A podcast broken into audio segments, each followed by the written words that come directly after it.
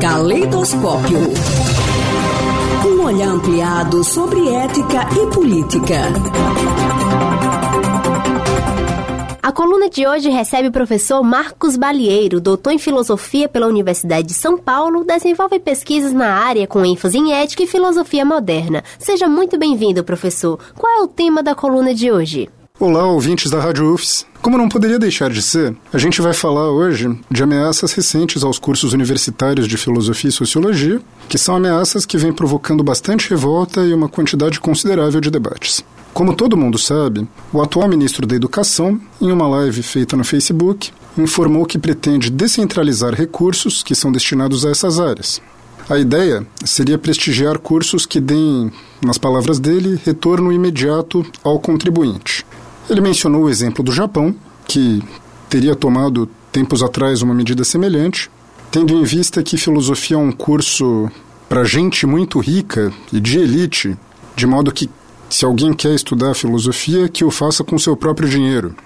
A coisa gera preocupação porque, mesmo que não se possa simplesmente passar por cima da autonomia universitária, garantida pela Constituição, o caso é que é possível diminuir recursos gerais do orçamento de universidades, bem como limitar verbas para bolsas e auxílios. Vamos dar uma olhada, então, na pertinência desses comentários sobre a existência de cursos públicos gratuitos de filosofia e sociologia. Primeiramente, é bom lembrar, a título de curiosidade, que o governo japonês voltou atrás, por motivos que talvez estejam relacionados à queda de universidades japonesas em rankings globais nessa história de não atribuir verbas a humanidades.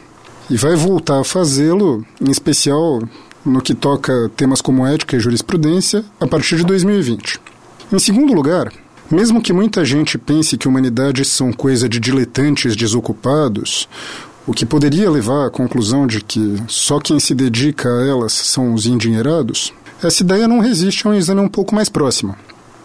Para começar, como percebe qualquer um que lance mesmo um olhar casual para o perfil dos alunos de diferentes cursos universitários, o que acontece é que gente muito rica, a elite, raramente coloca seus filhos em cursos como filosofia ou ciências sociais. Ora, a gente tem um ótimo exemplo disso aqui na Federal do Sergipe. É só prestar atenção ao perfil do aluno médio de medicina, por exemplo, e compará-lo ao do de filosofia. A constatação sobre qual curso tem sido para ricos será imediata. Isso ocorre, inclusive, por conta do processo de, de seleção via Enem. Não se trata de criticar essa maneira de ingresso, mas o caso é que pessoas que tiveram acesso desde sempre a boa escola, bons equipamentos eletrônicos, boa alimentação, instalações confortáveis e tempo de descanso saem na frente em qualquer prova desse tipo. Notas para entrar em medicina são mais altas do que notas para entrar em filosofia. É simples assim. Vejam, eu não estou dizendo aqui que os alunos ricos são piores ou que tiveram moleza. Não quero diminuir a conquista de ninguém de jeito nenhum, que isso fique muito claro. Eu só chamei a atenção para um fato.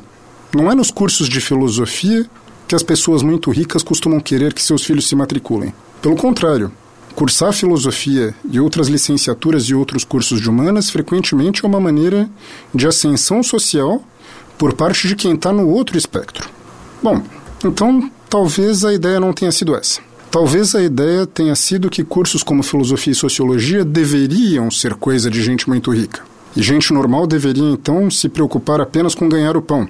A tal história do retorno imediato. Mas isso também não é tão simples. É claro que qualquer estudo sério pressupõe um compromisso que exige tempo, bastante tempo disponível, condições mínimas, mas esse não é o ponto. Vejam só. Como qualquer área, a de filosofia nas universidades públicas está vinculada à pesquisa. Eu sei, tem gente que pensa que não, mas existe sim pesquisa na universidade pública brasileira.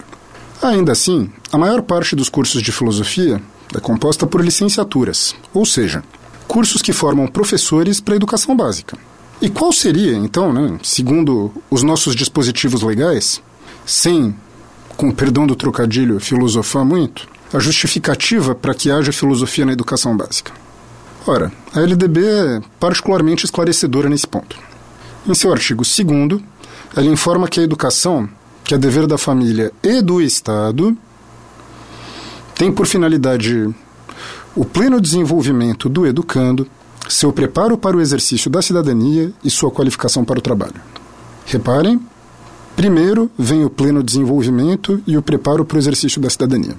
O artigo seguinte menciona como princípios e fins da educação pontos como os seguintes: vejam. Liberdade de aprender, ensinar, pesquisar e divulgar a cultura, o pensamento, a arte e o saber. Respeito à liberdade e apreço à tolerância. Consideração com a diversidade étnico-racial. Ora, esses são pontos que estão diretamente relacionados à filosofia e à sociologia. Então, para que se possa cumprir esses fins, que eu insisto, são considerados elementares, a educação precisa recorrer a disciplinas como essas, e também, é claro, a outras da área de humanas. Isso é importante especialmente no caso do ensino médio, porque vejam, a LDB coloca como uma das finalidades do ensino médio o aprimoramento do educando como pessoa humana, incluindo a formação ética e o desenvolvimento da autonomia intelectual e do pensamento crítico. Esses pontos, como se sabe, também são amplamente tratados nas disciplinas de filosofia e sociologia. E, de novo, né, é sempre bom lembrar, também em outras das chamadas ciências humanas.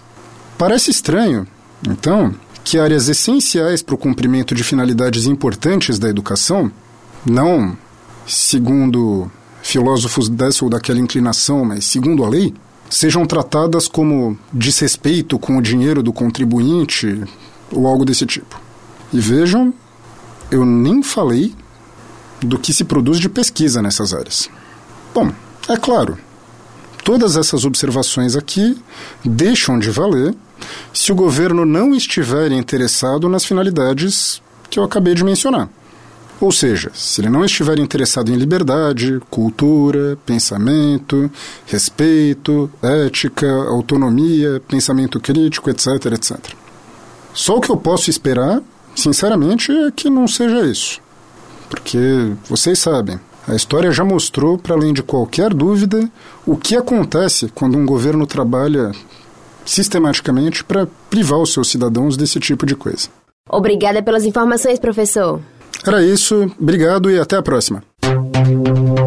Caleidoscópio. Um olhar ampliado sobre ética e política.